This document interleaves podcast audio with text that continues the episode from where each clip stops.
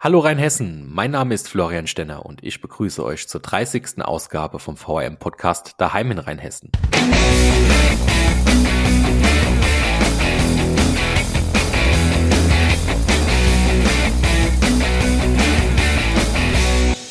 Hätte man euch Zuhörer da draußen vor zehn Jahren gefragt, was ein Podcast ist, so hätten die meisten nicht gewusst, was das ist.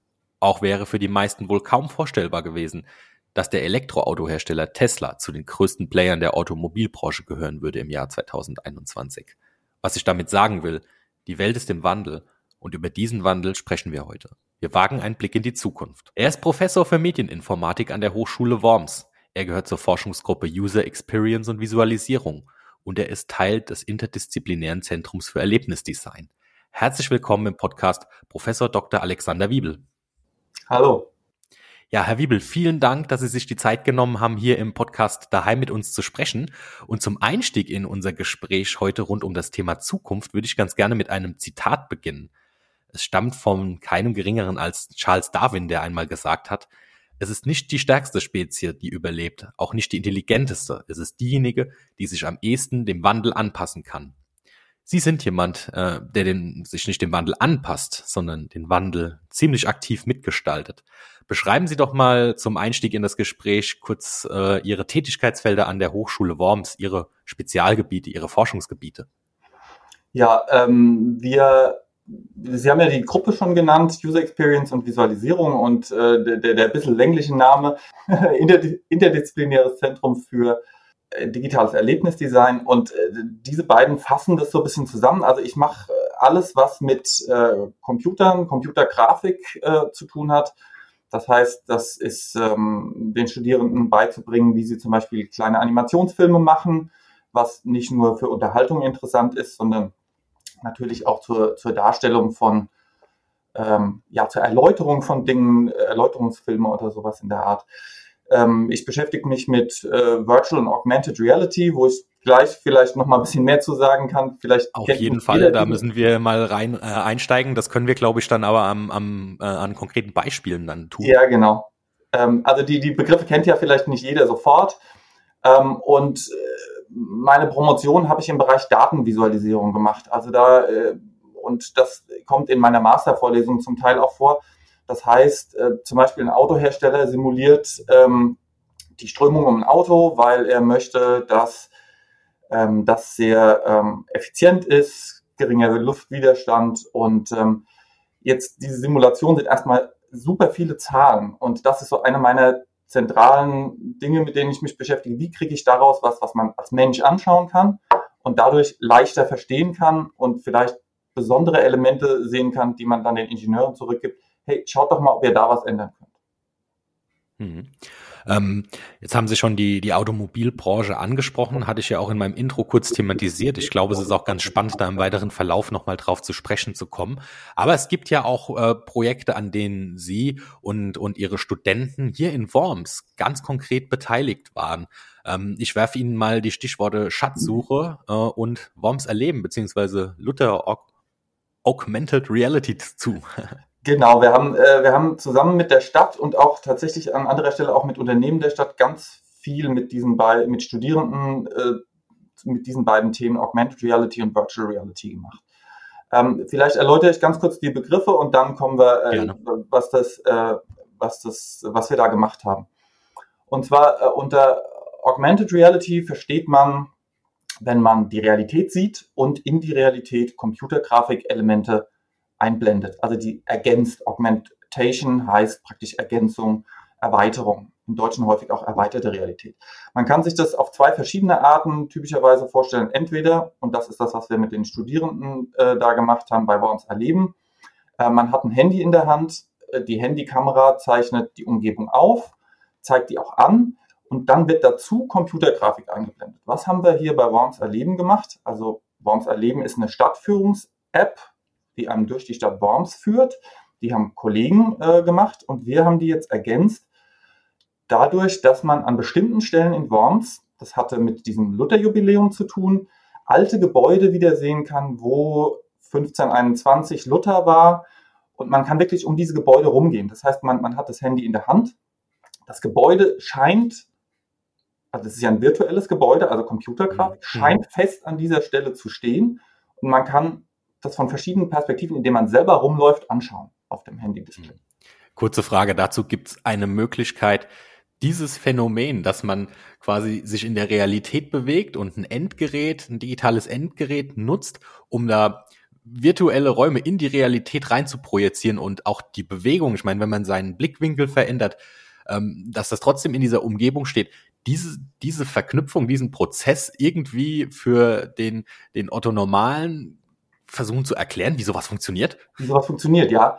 Ähm, das kann ich versuchen. Ähm, also die, die Handykamera nimmt ja diese Bilder auf. Und ähm, wie, auch wir als Menschen, das heißt, es ist ganz interessant, die, die Technik arbeitet da ein bisschen ähnlich wie wir als Menschen. Wenn wir uns umschauen, dann unterscheiden wir Objekte typischerweise daran, wo Helligkeitsunterschiede sind, wo, wo sogenannte Kanten sind. Und ähm, diese Kanten kann der Computer in diesen Videobildern erkennen. Und wenn, wenn sich die Kamera bewegt, dann erkennt er, aha, die Kante war eben hier, zum Beispiel ganz weit links im Bild, und jetzt ist sie einen halben Zentimeter weiter rechts. Und wenn man genug verschiedene dieser Kanten und Eckpunkte von Objekten hat, die der, der Computer oder das Mobilgerät wiedererkennt, dann kann man daraus ausrechnen, wie weit hat sich die Kamera gedreht oder sogar in welche Richtung hat sie sich gedreht, ist sie vorwärts oder rückwärts gegangen. Ergänzt wird das Ganze dann noch, im Handy ist ja auch noch so ein Beschleunigungssensor und ähm, so ein Lagesensor, also Gyroskop und Accelerometer, wenn man die Fachbegriffe nimmt. Vielleicht hat das jemand schon mal gehört. Ähm, die helfen dabei auch noch, weil ähm, wenn, wenn das Handy praktisch diese Beschleunigung bemerkt, ich bewege das Handy nach links, dann weiß es auch, das hat sich weiter nach links bewegt. Damit weiß ich jetzt also, wo mein Handy ist, in welche Richtung es mhm. schaut. Und dann kann ich wie bei ähm, jedem Computerspiel auch einfach an eine bestimmte Stelle äh, eine Computergrafik zeichnen. Und dadurch, dass ich weiß, wo ich gerade hinschaue, passt jetzt diese Computergrafik plötzlich zur realen Welt. Und das ist das, was Augmented Reality ist. Mhm, hochspannend. Also Sie haben es gerade ähm, gesagt, Computerspiele. Ich erinnere mich da an, an vor drei, vier Jahren an einen ziemlichen Hype, wo man noch die jüngere Generation äh, auch durch Worms hat laufen sehen mit den Handys und viele haben sich gefragt, was machen die denn da? Pokémon Go. Ist das letzten Endes dieselbe Technologie? Absolut. Äh, also äh, die, die, die anfänglichen Varianten davon, also das ist das bekannteste auf jeden Fall zu Augmented Reality, würde ich sagen. Ähm, ähm, am Anfang wurde das da hauptsächlich tatsächlich mit diesen Beschleunigungssensoren gemacht. Das ist viel einfacher.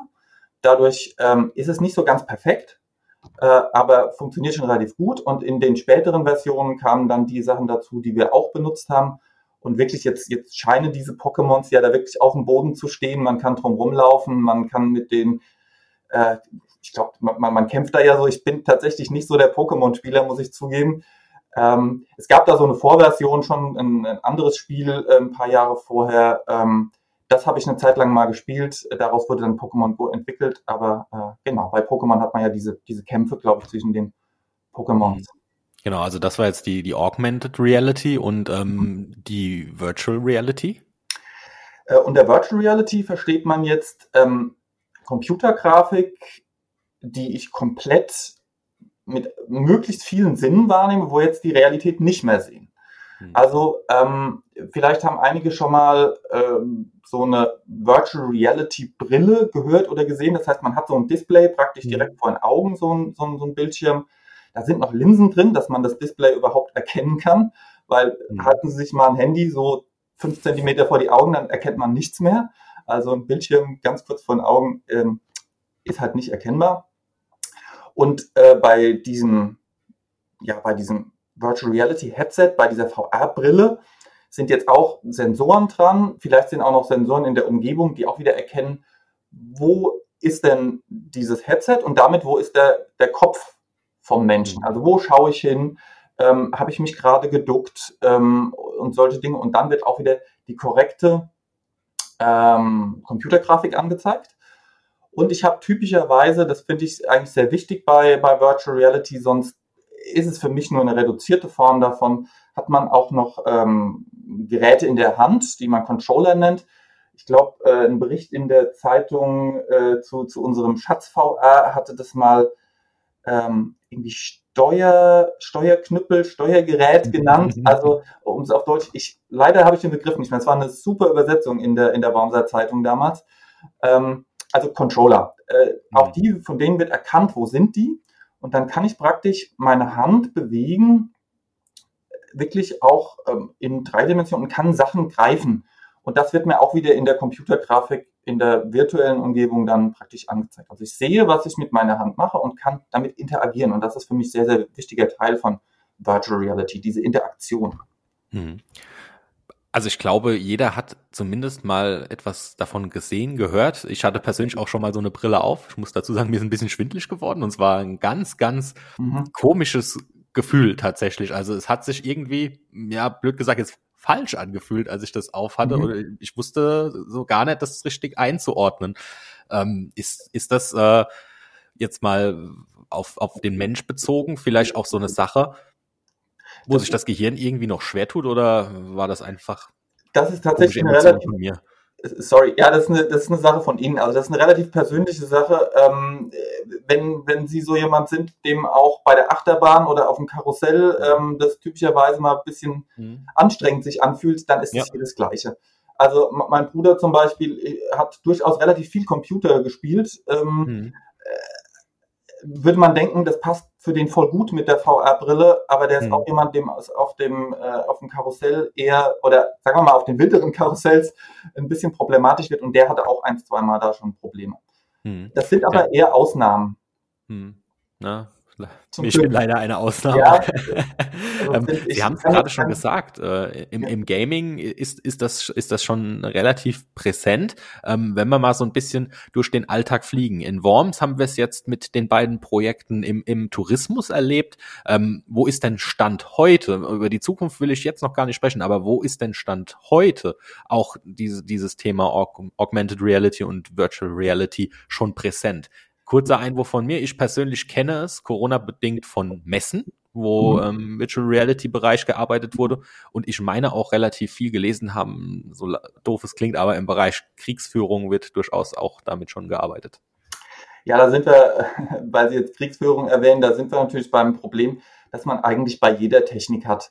Ähm, wenn man sie für irgendwas Gutes anwenden kann, kann man sie typischerweise auch für, für was Schlechtes anwenden. Vielleicht kommen wir da gleich auch nochmal nochmal ja. drauf. Also der, die Bandbreite ist daher super breit.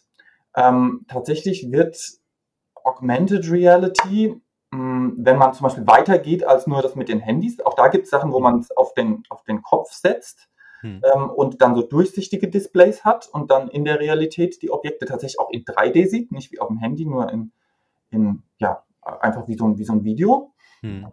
Ähm, da gibt es sehr viele Anwendungen, zum Beispiel bei Fernwartung ähm, gibt es Unternehmen, die so Sachen machen wie, ähm, sie, sie, schicken keine Techniker raus mehr, sondern sie schicken den Leuten entweder ähm, eine App aufs Handy oder so, die, die Leute haben so ein Gerät, ähm, die Kunden vor Ort und dann wird jemand aus der Zentrale der Firma zugeschaltet und kann dann sogar in drei Dimensionen teilweise Sachen markieren, ähm, wo jetzt eine Schraube festgezogen werden muss, im banalen Fall. Ich, mhm. ich müsste mir jetzt irgendeinen sinnvolleren Fall ausdenken, aber nehmen wir mal eine Schraube, die festgezogen werden muss, an einer ganz bestimmten Stelle. Und dann ist es nicht einfach nur ein Bild, sondern die Person vor Ort kann tatsächlich dann wieder sich drumherum bewegen und trotzdem ist die richtige Schraube an genau dieser Stelle markiert äh, und die Person kann gucken, ah, wo ist diese Schraube von oben, von unten, aha, und ich kann sie von hier festdrehen. Also das ist zum Beispiel eine Sache. Ähm, Spiele wurden schon genannt. Ähm, wir mit der, äh, mit der touristischen Sache, zum Beispiel bei, bei dem Schatz VA, ähm, das war tatsächlich relativ interessant für diese Hersteller. Wir haben nämlich für, das war ja am Rheinland-Pfalz-Tag in Worms, ähm, wir haben zehn von diesen Brillen von einem der Hersteller geliehen bekommen für diese Zeit, weil die mhm. ähm, das einen sehr interessanten Anwendungsfall fanden, dass wir mhm. hier in Worms ähm, Ereignisse oder Veranstaltungen erleben konnten, zu denen wir normalerweise vielleicht gar nicht so Zutritt haben. Wir konnten zum Beispiel auf der Bühne bei den Nibelungenfestspielen sein. Hm. Ja, genau, das ist so, so ein touristisches Beispiel. Das ist ja wirklich, wenn man es jetzt mal auf eine, auf eine große Metaebene bringt, fast schon, schon eine Revolution. Bleiben wir mal bei Veranstaltungen. Also wenn man, man könnte jetzt mit Blick in die Zukunft ja fast äh, die steile These in den Raum werfen, dass es irgendwie in in 20 Jahren vielleicht gar keine Konzerte, Theaterveranstaltungen mhm. mehr in, in der Form gibt mit einem Publikum.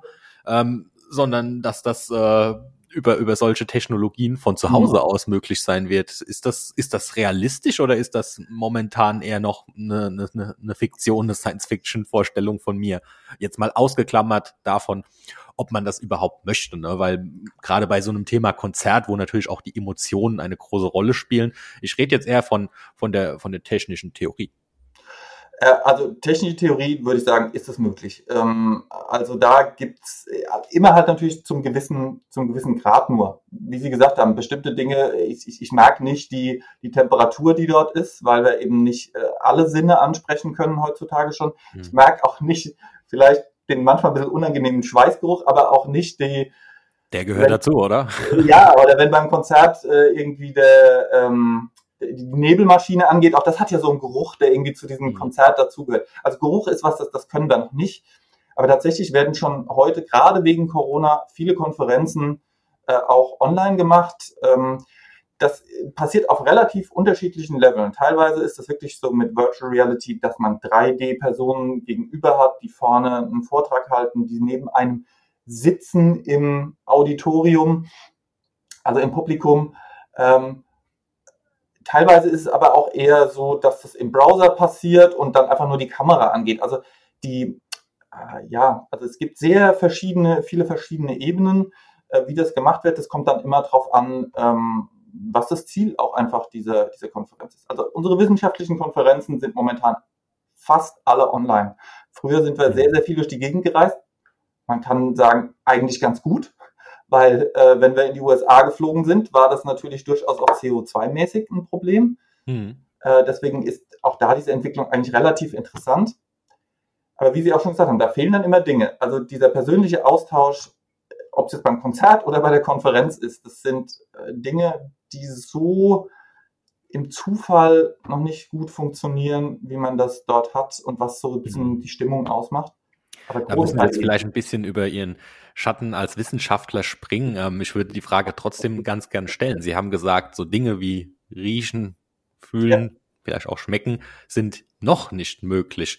Ähm, werfen Sie doch mal einen Blick in die, in die Glaskugel, wann auch immer das sein wird. Aber ja. glauben Sie, dass die Entwicklung auch dahin gehen wird, dass wir dieses 360-Grad-Erlebnis um solche Aspekte noch äh, durch Technologisierung, durch Digitalisierung vervollständigen könnten? Ähm, ich halte das äh, bei Geruch zum Beispiel äh, für durchaus vorstellbar. Ähm, da bin ich jetzt aber auch nicht der Chemiker, der dann diese chemischen Dinge erzeugen kann, die Gerüche machen. Ich halte es für vorstellbar, aber für noch relativ weit in der Zukunft. Alles, was ich da kenne, ist super grundlegend oder reine Spielerei. Ähm, bestimmte Dinge, wenn es um Tasten geht, ähm, die die Umgebung fühlen, Temperatur fühlen, ähm, ich glaube, da wird es irgendwann sehr, sehr schwierig, weil ich habe halt leider oder auch gut, keine Ahnung, immer hat ja, hat ja immer Vor- und Nachteile. Ich habe halt nicht dieses, was wir bei von Star Trek vielleicht kennen, dieses Holodeck, wo tatsächlich Materie entsteht. Ähm, es hat einer der ersten VR-Forscher hat mal gesagt, was er sich eigentlich wünscht, das ultimative Display, also das, die ultimative virtuelle Umgebung. Da müsste man eigentlich Materie kontrollieren können. Also Dinge tatsächlich entstehen lassen und verschwinden lassen können. Mhm. Das heißt, das wird immer bestimmte Grenzen haben, solange wir das nicht können und das sehe ich tatsächlich nicht. Ähm, aber bestimmte Dinge funktionieren. Also Ton funktioniert extrem gut, dass wir aus verschiedenen Richtungen das hören können. Da brauchen wir heutzutage eigentlich nur ausreichend Rechenkraft draufwerfen. Dann, dann klappt das. Äh, visuell sind wir auch sehr, sehr gut unterwegs. Ähm, da, da, spielen ja auch Sinne eine Rolle, die, ähm, die einem vielleicht als erstes gar nicht mal einfallen. Also der, der Gleichgewichtssinn, auch der ist sehr gut angesprochen. Wenn ich den Kopf eben drehe, dann, dann merkt mein Gleichgewichtssinn das, wenn ich vorwärts gehe und rückwärts gehe. Hat Grenzen, wenn ich natürlich in einem Raum bin. Ich kann nicht jetzt wie durch komplett durch die Prärie gehen, ähm, Kilometer weit, weil ich habe halt dieses Gerät auf und das ist typischerweise, äh, bin ich ja drin in, in einem Raum und dann irgendwann kommt die Wand. Da auch Ideen, wie man damit umgeht, aber perfekt ist es dann eben nicht, sondern ist nur sehr, sehr gut. Mhm, mhm. Ja, to total spannend und ähm, ich habe es ja schon gesagt, jeder hatte so zumindest mal so, so ein paar Schnittpunkte mit dem, was da vielleicht auf uns zukommen könnte. Aber wenn wir jetzt wirklich mal realistisch betrachtet in die Zukunft schauen, Thema Virtual Reality und Augmented Reality, Sie haben jetzt schon ein paar Anwendungsfälle genannt, mhm. wo das auch äh, schon schon etabliert ist oder sehr auf dem Vormarsch ist. Wir als Gesellschaft, ich habe da im Vorbereitung auf das Gespräch mal ein bisschen drüber nachgedacht, was sind denn so die die digitalen Transformationen, die die letzten Jahre stattgefunden haben, die wirklich schon in der Gesellschaft angekommen sind. Mhm. Und für mich ist da das Thema Internet of Things, also das Internet der Dinge, mhm. ganz groß. Also der selbstfahrende Rasenmäher, den dann doch schon der ein oder andere im Garten hat, ne, und sich ja. per App steuern lässt. Man kriegt immer mehr mit über das Thema autonomes Fahren. Ähm, also wir reden hier über Verkehr, wir reden hier über Haushalt. Sehen Sie Ihre Forschungsfelder, Ihre Technologien auch in, in, in dieser Mitte der Gesellschaft ankommen? Äh, Gibt es Anwendungsfälle, wo Sie sagen, das wird in jedem Haushalt vielleicht in den nächsten 10, 15 Jahren da sein? Gute, gute Frage. Ähm, momentan konzentrieren sich tatsächlich die Hersteller von äh, diesen Augmented Reality Brillen sehr auf Unternehmen und Unternehmensanwendungen. Ähm, wenn ich das Augmented Reality mit dem Handy mache, ist es sehr häufig was Spielerisches und auch bei der, bei der Virtual Reality ist es was Spielerisches oder was ähm, ähm, Bildungstechnisches, wo ich halt einfach was sehr gut verstehen kann, plötzlich ganz anders sehen und erleben kann. Im Haushalt, also man kann sich super viele Dinge immer ausdenken. Also ich habe noch keine sehr nützliche Anwendung gesehen. Also mehr sind eigentlich alles eher Spielereien. Ich kann mir, man kann natürlich sowas machen, wie ich hänge mir ein virtuelles Bild an die Wand und wenn ich dann mit meinem Handy dahin mhm. schaue, sehe ich dieses virtuelle Bild statt einem realen und das kann auch wechseln und das könnte auch ein Video sein oder sowas. Ähm, vorstellbar ist es vielleicht, auch wenn das auch noch relativ Zukunft ist, äh, am Arbeitsplatz, ähm, ähm, mhm. im Büro. Ähm, also da gibt es durchaus Ideen und auch schon erste Umsetzungen. Ich meine, ich sitze jetzt hier in, in meinem Arbeitszimmer mit zwei Bildschirmen, mhm. aber praktisch erwähnt vielleicht sogar zehn oder so für bestimmte Dinge ab und zu. Äh, aber ich werde mir keine zehn Bildschirme hier hinstellen. Aber wenn ich eine VR-Brille auf habe, dann habe ich nicht nur die zehn Bildschirme, äh, die ich mir positionieren könnte, weil die ja gar nicht wirklich da stehen müssen, sondern ich könnte die auch noch ranholen, wegschieben, ganz einfach mhm. größer machen, ähm, dreidimensionale Dinge vor mir äh, sehen. Also Büroarbeit oder Schreibtischarbeit, nenne ich es mal, da könnte relativ viel passieren. Ich weiß jetzt nicht, ob das als Zuhause äh, gesehen werden kann. Ja, ja, absolut. Also geht schon in die absolut richtige Richtung. Aber Sie haben ja dann doch noch einige Projekte, die, die laufen. Ähm, um mal das Thema Gesundheit und, und Medizin auch anzusprechen, um es da wirklich auch nochmal konkret für die Hörer zu machen. Ähm, Stichwort Krebstherapie. Mhm. Okay, jetzt äh, da gehen wir aber von den, äh, bei dem, was wir da machen, äh, jetzt weg von dem, was äh, Augmented Reality und, mhm. und, Virtual Reality ist. Ähm, das wird zwar dort bei, bei OPs, ähm, kann man durchaus auch Virt, äh, Augmented Reality und Virtual Reality für die Planung einsetzen. Mhm. Ähm, das ist aber nicht, was wir da machen. Da sind wir eher auf der Seite von der Datenvisualisierung, um diese Therapieplanung zu unterstützen. Hm, praktisch, ähm, das machen wir jetzt nicht mit VR, da geht es auch um Datenanalyse und ähm, die, die, die Forschung an der Stelle ähm, weiterzubringen. Da kann ich aber auch gerne dazu sagen, ja, ja, absolut, erwähnen, gerne, dass, gerne. dass es weggeht, bisschen von dem, von diesen Themen. Also diese VR- und AR-Themen, da waren wir sehr stark an der Stadt, an Unternehmen in der Region mhm. dran. Mhm. Und das, was Sie jetzt angesprochen haben, ist ein Thema, äh, da sind wir eher bei der Grundlagenforschung unterwegs, zusammen mit der Uni Kaiserslautern und der Universität in, äh, in Bergen. Und zwar, da muss ich ein bisschen ausholen, damit man versteht, warum was Wir haben geht. Zeit mitgebracht, holen Sie gerne aus. Super. Ähm, Sie kennen das vielleicht, dass ähm, Krebs behandelt wird, teilweise durch Bestrahlung. Mhm. Das ist typischer oder das ist häufig ähm, Röntgenstrahlung. Oder ich bleibe mal bei diesen Begriffen. Äh, vielleicht sagt mir da auch jemand, das ist gar nicht perfekt, aber dann, so können sich die Leute, glaube ich, vorstellen. Und wenn ich, äh, wenn ich Röntgenstrahlung auf einen bestimmten Körperteil strahle, wo vielleicht ein Tumor ist, dann äh, strahle ich ja nicht nur diese eine Stelle mittendrin, sondern ein bisschen was vorne dran und hinten dran kommen die Röntgenstrahlen auch. Mhm. Das heißt, dieses Gewebe wird auch geschädigt. Den Tumor will ich ja schädigen, aber dieses Gewebe vorne und hinten dran nicht.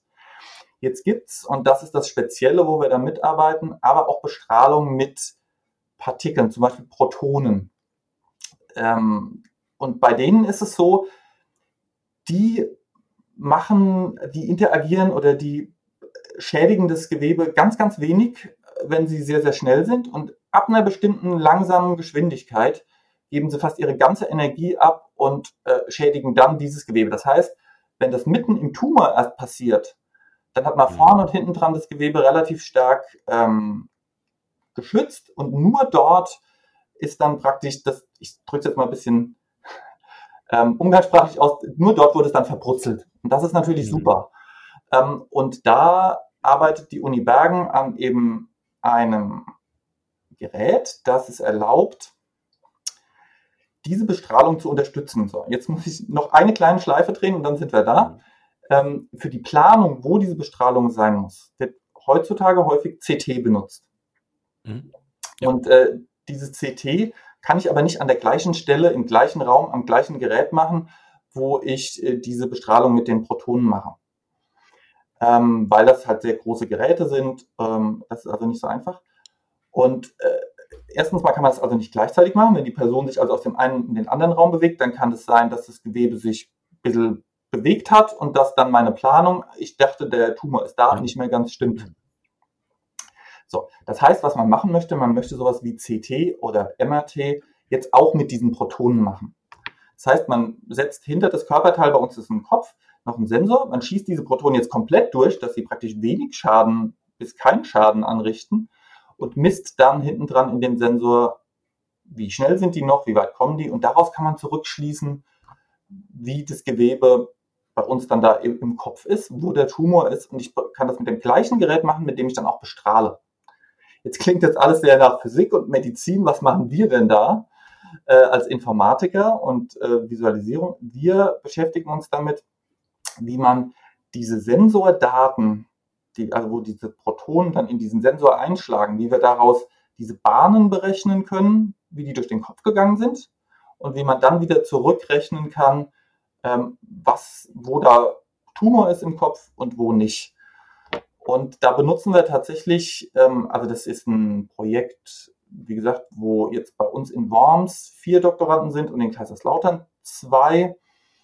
Ähm, und da be benutzen wir Methoden der, der Visualisierung, um diese Daten besser zu verstehen und Methoden der künstlichen Intelligenz, wie das meist genannt wird. Ich würde eher sagen, es ist Machine Learning, also maschinelles Lernen, ähm, mhm. weil künstliche Intelligenz doch ein sehr, sehr großer Begriff ist äh, um zu verstehen, wo, wo gehen diese, ähm, oder praktisch um besser zu verstehen, wo gehen diese Protonen hin und damit praktisch genauer lokalisieren können, äh, zu können am Ende, wo ist dieser Tumor, wie muss die Bestrahlung geplant werden. Hm. War jetzt ein bisschen lang, aber ich hoffe, man konnte dem folgen. Absolut. Ähm, nur eine, eine Rückfrage noch äh, zu der Unterscheidung maschinelles Lernen und, und künstliche Intelligenz. Ich glaube, mhm. der Begriff der künstlichen Intelligenz, den hat jeder schon des Öfteren gehört und kann sich da auch grob was drunter mhm. vorstellen. Ähm, vielleicht dann doch noch mal kurz die, die Abgrenzung zum maschinellen Lernen. Genau, also die, die künstliche Intelligenz ist ein äh, sehr großer Begriff, wo man schon eine Unterscheidung machen kann nach allgemeiner künstlicher Intelligenz. Ich, ich kriege den Begriff gerade nicht komplett. Also sowas, wo eine ähm, wo eine Maschine denken würde wie ein Mensch ähm, mhm. oder auch darüber hinaus, auf jeden Fall wenigstens all diese Dinge könnte, die der, die der Mensch kann, sei es ein, ein Bild erkennen, äh, sei es äh, Bewegungen zu steuern, also Roboter, die laufen zum Beispiel, sei es Texte zu verstehen, all diese Dinge gleichzeitig. Das wäre eine, eine allgemeine künstliche Intelligenz. Heute sind wir da noch weit, bei weitem nicht was wir heute haben, sind teilweise so spezielle teilkünstliche Intelligenzen. Leider fallen mir, Sie merken, das ist nicht mein absolutes Fachgebiet, fallen mir da die, die Begriffe gerade nicht an. Die sind eigentlich relativ treffend. Aber also sagen wir mal allgemein gegen speziell. Und mhm. speziell, spezielle künstliche Intelligenz sind dann solche Methoden, die nur Bilder verstehen können oder mhm. nur Texte gut verstehen können. Und was macht und das sind dann häufig Methoden maschinellen Lernens. Was heißt maschinelles Lernen? Das heißt, ähm, ich habe eine bestimmte, ich nenne es mal Programmstruktur. Diesem Programm gebe ich ganz, ganz viele Beispieldaten. Und jetzt gibt es auch verschiedene Arten. Ich nehme mal die einfachste. Äh, das nennt sich ähm, ähm, Supervised Learning, also beaufsichtigtes Lernen. Dem gebe ich ganz viele Daten, Beispiele, wo ich sage, äh, dass dieses Bild enthält einen Hund, dieses Bild enthält eine Katze, Hund, Katze, Hund, Katze. Und das mache ich mit Tausenden von Bildern, die mhm. sich hoffentlich sehr, sehr unterscheiden. Und dann kann das System daraus Stück für Stück lernen, was ist denn ein, ein, ein Bild, was macht denn ein Hund in einem Bild aus und was macht denn eine Katze in einem Bild aus. Das, das ist also maschinelles Lernen, ähm, wobei man da sehr, sehr vorsichtig sein muss, was man dem Gerät, dem Algorithmus, dem, häufig sind es tatsächlich neuronal, sogenannte künstliche neuronale Netze, was man dem künstlichen neuronalen Netz für Beispieldaten gibt, weil sonst kann das ganz schnell zu falschen Schlüssen kommen. Es gibt da so ein schönes Beispiel gerade zu diesem Hund und Katze Unterscheidungsnetzwerk. Ähm, die hatten das trainiert, es hat super funktioniert in den Trainingsdaten und dann haben sie es auf, haben sie einfach mal eine Kamera genommen und haben mal einen Hund irgendwo gefilmt und haben dann das Netzwerk sagen lassen, ist das ein Hund oder eine Katze? Und da, da war einfach total oft falsch. Was war das Problem? In dem Trainingsdatensatz waren ganz viele der Hunde vor dunklem Hintergrund und ganz viele der Katzen vor mhm. hellem Hintergrund. Das heißt, das Netzwerk hat am Ende gelernt, äh, mhm. dunkel ist Hund und hell ist Katze. Da kann das äh, so, da kann es so einen Sprung machen zu einer Sache, also die Daten, die es hat, die sind an der Stelle super, super wichtig. Menschen und auch Tiere, also tatsächlich natürlich lernen, ähm, mhm. lesen, machen Ähnliches. Also es gibt, äh, gibt Experimente, wo man äh, Ratten hat durch ein Labyrinth laufen lassen, die sollten sich an den Farben orientieren. Und man hat mhm. gedacht, das schaffen die nie, weil äh, die, die Ratten haben überhaupt nicht ausreichend äh, Verarbeitungskapazität im Gehirn, um das, um das zu schaffen. Die haben es super geschafft. Da hat man gedacht, so, irgendwas, irgendwas stimmt hier nicht. Und irgendwann hat man herausgefunden, hm, die Farben, mit denen wir das Labyrinth bestrichen haben, die haben unterschiedlich gerochen für diese Ratten. Das heißt, äh, das Experiment ist einfach, die, die Ratten haben einfach gelernt, wie riecht's, wo muss ich hingehen. Das heißt, die haben mhm. gar nicht das optisch verarbeitet, was viel aufwendiger ist. Und das ist, äh, was ich damit sagen will, ist, bei diesen Sachen wie maschinelles Lernen, künstliche Intelligenz, immer, man muss immer die Sachen trainieren, diese Systeme. Und beim Training kann genauso viel schiefgehen, wie beim Lernen von Menschen irgendwie schiefgehen kann. Hm. Muss man sehr vorsichtig sein. Um nochmal scharf nachzufragen, weil ich gerade gestern den Kinotrailer gesehen habe. Jetzt mal angenommen, wir, wir kommen dahin, dass die, die künstliche Intelligenz, das maschinelle Lernen noch extrem große Sprünge macht. Gleichzeitig entwickelt sich VR äh, und AR weiter. Hm. Leben wir dann irgendwann in der Matrix? Eine gute Frage. äh, äh, ich meine, wir, wir brauchen eigentlich nicht mal die Matrix. Ich weiß nicht, ob, äh, ob sie auch, ähm, jetzt fällt mir gerade der, ähm, der Name des Films nicht mehr ein. Ähm, das war so eine, eine Fernsehshow, wo praktisch die Person in, der, in einem virtuell gelebt hat, aber es war eine Fernsehshow für die Au, Au, äh, Gamer, glaube ich, oder? Hm, nee, nee. Ähm, Ach Mist, schade, fällt mir jetzt nicht ein. Egal. Also es, es, es muss gar nicht das sein. Ähm, man kann das auch anders erreichen. Aber kommen wir irgendwann in die Matrix? Keine Ahnung. Ich, ich, ich kann Ihnen tatsächlich nicht sagen, äh, ob, wir, ob wir irgendwann das so die, die Schnittstellen an den Menschen haben, ähm, dass, äh, dass erstens mal dieser Austausch so ist, dass der Mensch das gar nicht mehr bemerken kann ähm, ob er da in der virtuellen Umgebung ist oder nicht. Ich habe schon gesagt, bestimmte Dinge, wenn, wenn wir das so machen, wie wir es momentan machen, wenn wir nicht direkt das Gehirn anspeisen, dann werden bestimmte Dinge mit Bewegungen und ich greife was, die werden aus meiner Sicht nie so komplett lösbar sein. Hm. Wenn wir irgendwann aber tatsächlich eine Maschine-Gehirnschnittstelle haben, wer weiß. Also war auch ein bisschen spitz formuliert, ne? aber also wenn ich da jetzt auch so allein schon dran denke, wenn man so mal in der in der U-Bahn fährt oder sowas und teilweise Leuten zuguckt, wenn sie sich in ihre Smartphones hängen, da meint man ja auch teilweise auf so, so manchen Gesichtern sind die überhaupt gerade noch hier äh, um uns, würden die jetzt mitkriegen, wenn, wenn nebendran eine Explosion stattfindet oder sowas. Da denkt man schon so, okay, wo sind die gerade? Äh, kann ich verstehen, bin ich durchaus auch ab und zu ein bisschen kritisch, aber wenn man das vor 30 Jahren geguckt hätte, dann wären die Leute in ihren Büchern versunken gewesen. Mhm. Also äh, selbst Lesen bringt einen ja in, in eine andere Welt an der Stelle und schon mhm. ganz schön gut bei manchen Leuten. Also es gibt ja Leute, die man, die man anspricht und die reagieren überhaupt nicht, wenn sie gerade was am Lesen sind. Absolut, absolut. Ähm, da sind wir jetzt aber auch so ein bisschen an dem, an dem Punkt ähm, der Ethik angekommen. In, inwieweit spielt, spielt auch, auch die Ethik ähm, eine Rolle in, in Ihrer Forschung, beziehungsweise generell in dem Thema KI, VR, AR, also den, die komplette Bandbreite? Mhm. Das sind, äh, das sind Themen, die da sehr, äh, sehr wichtig sind. Die äh, behalten wir in der Forschung einfach äh, immer im, im Hintergrund, je nach de, im Hinterkopf. Ähm, je nachdem, was für Experimente das sind, muss man da sogar sich äh, bei, bei der Forschung äh, das von, von Ethikkommissionen genehmigen lassen. Soweit sind wir bei uns an der Hochschule jetzt nicht. Wir sind ja auch eher eine, eine kleinere Hochschule. Unsere Experimente ähm, sind da so, wenn die, solange die Leute zustimmen, ist es ist es okay, weil das einfach nur, weiß ich nicht, heben Sie in der VR mal ein Blatt auf und wir schauen, was gibt es mhm. da für Vor- oder Nachteile. Ähm, aber insgesamt ist es, ist es sehr, sehr wichtig, ähm, weil, wie wir vorhin schon gesagt haben, jedes Werkzeug äh, für, und dazu zähle ich VR, AR und ähm, also Virtual Reality, Augmented Reality und auch Machine Learning oder Künstliche Intelligenz sind sehr komplexe Werkzeuge aus meiner Sicht. Jedes Werkzeug kann für Gutes und für Schlechtes benutzt werden. Ähm, ein, ein Informatiker, der da sehr früh drüber nachgedacht hat, ist Josef Weizenbaum und den habe ich tatsächlich mal persönlich hören können äh, in Kaiserslautern, wo ich studiert habe. Der hat einen Satz gesagt, wahrscheinlich haben den auch schon andere Sätze Leute gesagt, aber mir ist er in dem Vortrag hängen geblieben. Einen Hammer kann man benutzen, um einen Nagel in die Wand zu hauen und äh, man kann ihn aber auch benutzen, um den Kopf einzuschlagen. Das muss man sich äh, immer bewusst sein. Ähm, das heißt nicht, dass man als derjenige oder diejenige, die so ein Werkzeug entwickelt, das nicht bedenken sollte. Im Gegenteil. Aber man hat nur eine begrenzte Macht, für was die Leute es, es hinterher tatsächlich benutzen. Ähm, was machen wir in, dem bei, in der Sache? Ich mache zum Beispiel in meinen Lehrveranstaltungen, gerade bei Virtual Reality und Augmented Reality, wo ich denke, dass es tatsächlich einen sehr großen Einfluss haben kann, äh, wenn, wenn jemand in so einer Umgebung ist, dann kann ich den psychologisch ganz schön beeinflussen und das ist äh, mhm. Ethisch bedenklich durchaus. Ich habe bei diesen Vorlesungen am Ende immer ein Kapitel, wo ich mit den Studierenden dann über die Chancen dieser Technik, aber auch über die Risiken rede.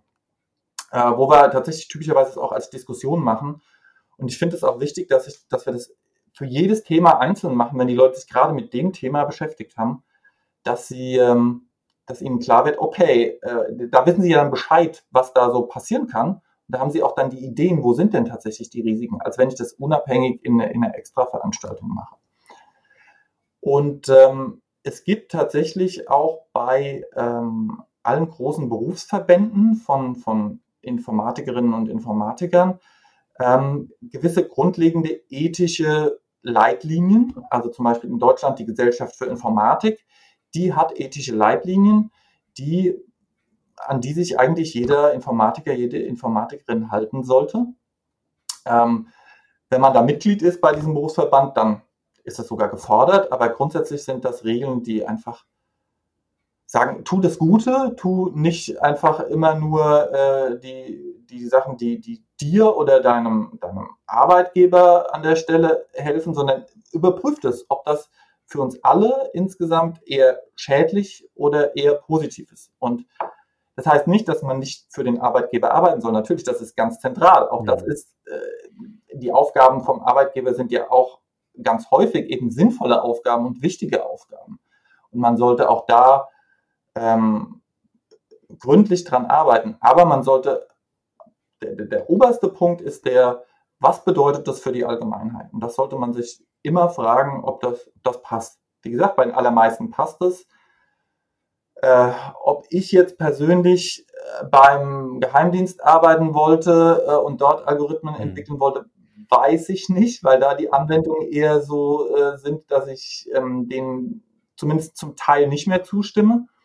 Ich muss durchaus sagen, die haben interessante Probleme. Also fachlich fände ich das total spannend, da zu arbeiten. Äh, aber ich, da ist einfach so viel, wo so viele Daten gesammelt werden, was ich nicht mehr für gut halte, hm. ähm, wo es dann, dann problematisch wird. Das ist ein Balanceakt. Ähm, in, in, jeder Hinsicht. Also auch gerade wenn es um, um, um Datenschutz geht.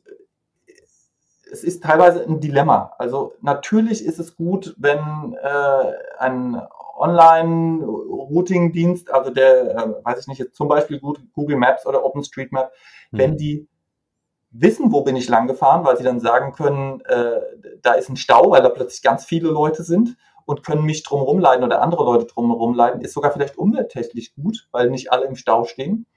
Auf der anderen Seite, wenn dieser Dienst komplett weiß, wo alle Leute sind, was, was bedeutet das, wenn wir mal nicht mehr eine, oder wenn wir eine Regierung hätten, die irgendwann an den Rand dessen, was noch Demokratie und Rechtsstaat ist, kommt oder vielleicht sogar mhm. über den Rand hinausgeht, dann wird es schwierig.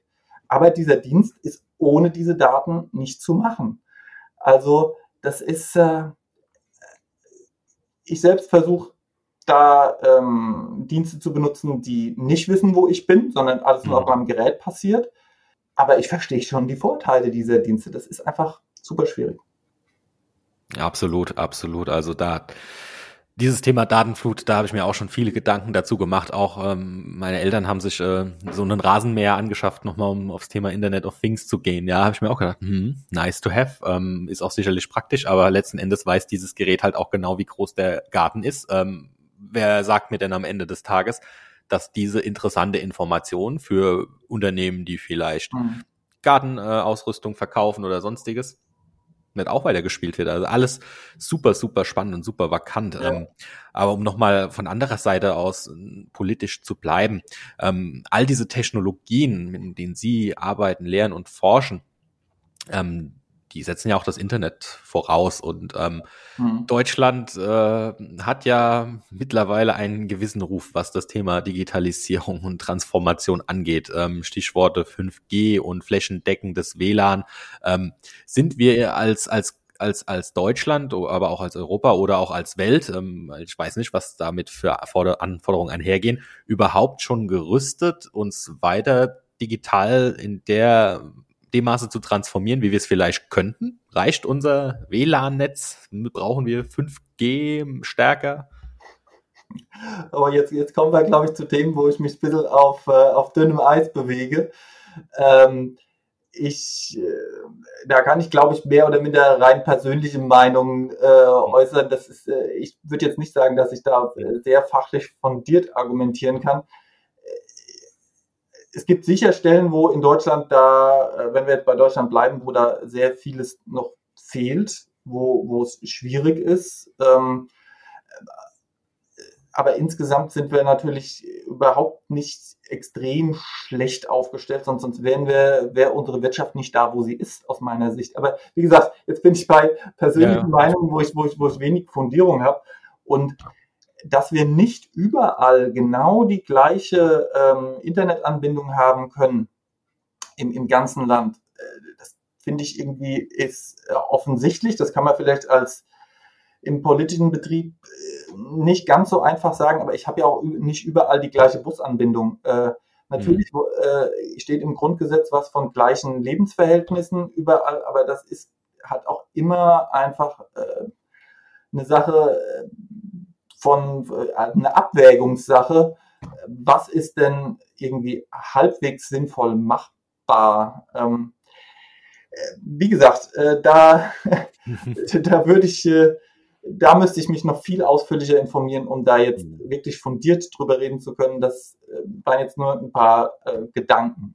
Gut, dann bleiben wir vielleicht äh, Richtung Gesprächsende nochmal äh, an der Hochschule, wo, wo sie, wo sie auch dann wirklich fundiert faktisch äh, sprechen können. Wie schaut's denn mit dem Fachbereich Informatik, aber auch mit Ihren Studiengängen aus? Ähm, merken Sie, dass da mehr Feedback da ist, dass das Ganze wächst? Äh, ist das so, ja, nicht böse gesagt, eine Nerd-Bubble, äh, die, die relativ klein ist? Wie schaut's da an der Hochschule aus? Nee, gar, also Nerdbubble, die sehr klein ist, gar nicht. Also die Informatik ist tatsächlich, äh, weil Sie jetzt so ein bisschen nach der Geschichte fragen, relativ gewachsen. Mhm. Äh, die Informatik gibt es in Worms schon sehr, sehr lange. Ich bin ja jetzt erst seit äh, 2015 im, im Herbst da. Ähm, in der ganzen Zeit, in der ich jetzt da bin, also es sind was, sechs Jahre, ähm, in der ist die Informatik fast kontinuierlich gewachsen. Natürlich haben wir jetzt eine, eine Delle in, äh, dank Corona so ein bisschen äh, die bei uns aber tatsächlich sehr akzeptabel ausfällt im Sinne von, wir nehmen normalerweise immer ein paar mehr Studierende auf, als unsere vorgeschriebene Kapazität ist. Und selbst da sind wir aktuell immer noch ganz, ganz knapp drüber, über dem, was wir, was wir müssen. Ähm, von daher, das sieht sehr gut aus. Und ähm, Nerdbubble würde ich definitiv so nicht sagen weil, ähm, weil wir sehr unterschiedliche Studiengänge auch haben. Ähm, wir haben ja sehr wirtschaftsorientierte Studiengänge. Wir haben ja ähm, einen Master und einen Bachelor in, in Wirtschaftsinformatik, ähm, wo teilweise auch Leute sind, ob ich das jetzt gut finde oder nicht, die, die gar nicht programmieren wollen. Die denken, das, äh, das geht teilweise alles ohne Programmieren. Äh, also allein das würde ich schon sagen, ist, äh, ist so ein bisschen eben gerade nicht Nerdbubble.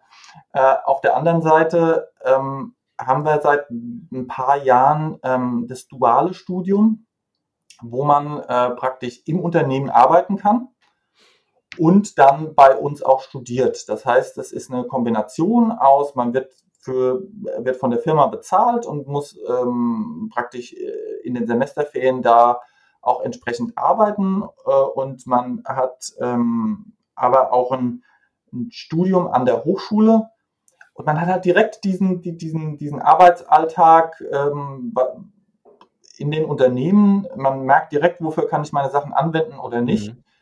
Eine ganz, ganz äh, verbreitete Frage, die sich viele, viele Studenten äh, in ihrem Studium oftmals stellen. Für mhm. was mache ich das eigentlich?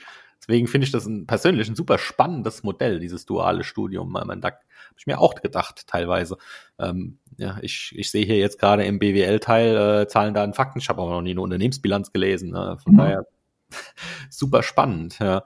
Ähm, jetzt gibt's ja in Worms noch äh, ein Projekt, von dem Sie mit Sicherheit auch mitbekommen haben, was vor wenigen Wochen äh, an die Öffentlichkeit kommuniziert wurde, der Digital Hub.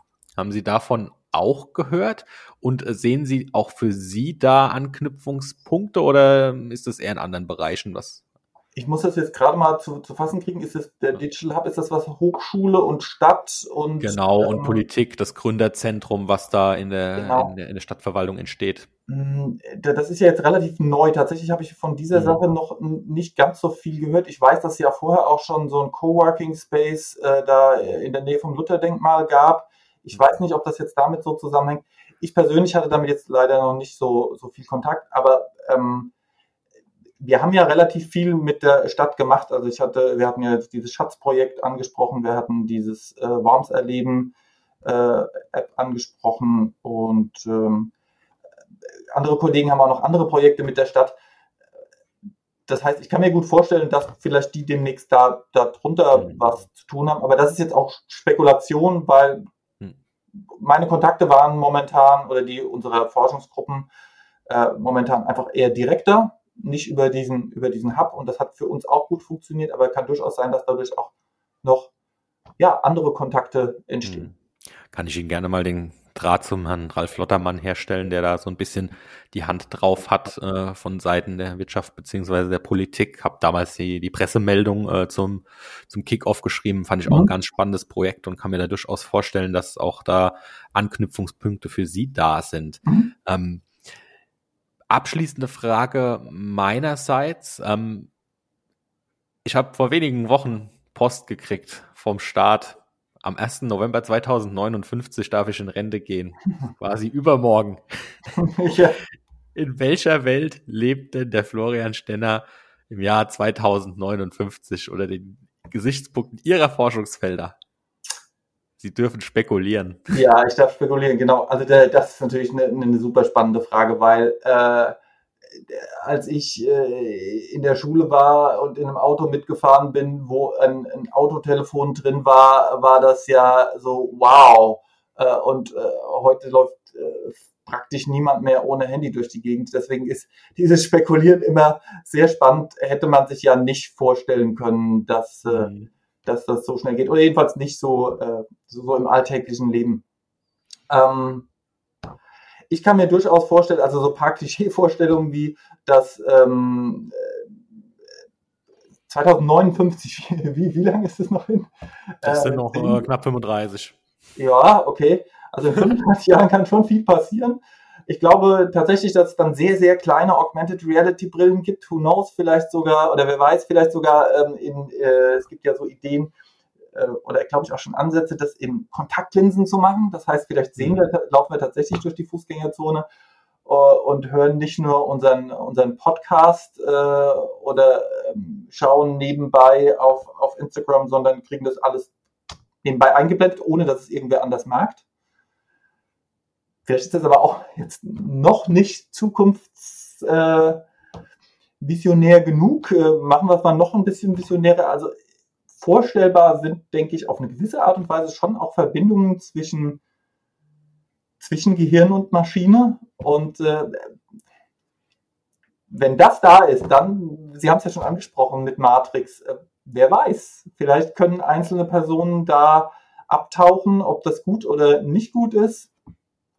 Gute Frage. Es kann sicherlich Effizienz und Erleben äh, bringen für Leute, die bestimmte Sachen gar nicht erreichen können. Also Virtual Reality wird ja durchaus auch dazu benutzt, um Leute, die äh, bestimmte Behinderungen haben und äh, auf eine, nicht auf den Berg wandern können, denen zu zeigen, wie ist es da wirklich mhm. in 3D. Also das sind, wir haben vorhin angefangen, diese, diese Anwendungsbeispiele äh, anzusprechen. Wir haben nur ganz, ganz wenige, äh, die mir spontan eingefallen sind, aber es ist so eine super breite Möglichkeit, auch medizinische Anwendungen. Mir fällt jetzt gerade noch ein, ein, sorry, dass ich das jetzt am Ende hier noch nachschiebe, gerne, aber Äh, Virtual Reality wird tatsächlich schon benutzt, um bei Leuten Ängste zu therapieren, weil man die mhm. bestimmte Sachen nachstellen kann, bestimmte Situationen, die sie dann erleben und die sind, die wirken auf die Leute erstmal so realistisch, dass die Angst dann da ist, weil man kann halt den Grad kontrollieren, wie weit sie dieser Situation ausgesetzt sind und dann mhm. stückweise die, diese Angst abtrainieren. Ähm, genau, das war noch so eine, so eine Anwendung, äh, aber jetzt natürlich nicht eine sehr visionäre, weil es das schon, weil es das an der Stelle jetzt schon gibt. Aber eine, eine verdammt, verdammt wichtige. Ja, spannender Einblick, Herr, Herr Wiebel, ähm, in, in die aktuelle Forschung, in den Blick in die nähere und auch fernere Zukunft. Ähm, hoffen wir einfach, dass wir es alle miterleben, wie, wie es sich weiterentwickelt. Ne? Also ganz doof gesagt, wir wissen natürlich nie, was passiert. Also vielleicht haben wir auch irgendwann mal einen dritten Weltkrieg oder sonst irgendwas. Äh, kann ja vieles passieren. Ne?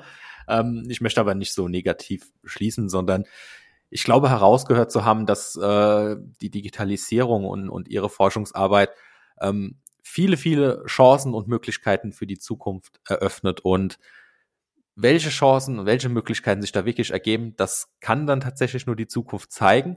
Ja, was ich den Leuten gerne mitgeben würde, ist, äh, dass sie diese, diese Techniken irgendwie dem offen entgegenstehen sollten, sie praktisch ähm, nicht ablehnen sollten, sondern anschauen sollten, aber durchaus immer kritisch anschauen sollten. Genau mit diesem Gedanken im Hinterkopf, Werkzeuge können für Gutes und für Schlechtes verwendet werden. Deshalb also dabei bleiben, aber durchaus kritisch.